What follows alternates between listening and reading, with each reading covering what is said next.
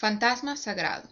En Fantasma sagrado, modificaciones generadas digitalmente han sido hechas a la silla icónica Luis Fantasma de Philippe Stark. Un programa de computadora es ejecutado en tiempo real, determinando el número, posición, talla y forma de los elementos que componen la forma. Sillas del mundo real son impresas directamente de data digital. Cada una es una solución única. Estructuras de crecimiento vistas en el mundo natural son una gran influencia en este trabajo. Dean trata de imaginar de dónde un producto puede haber evolucionado y en qué puede terminar desarrollándose.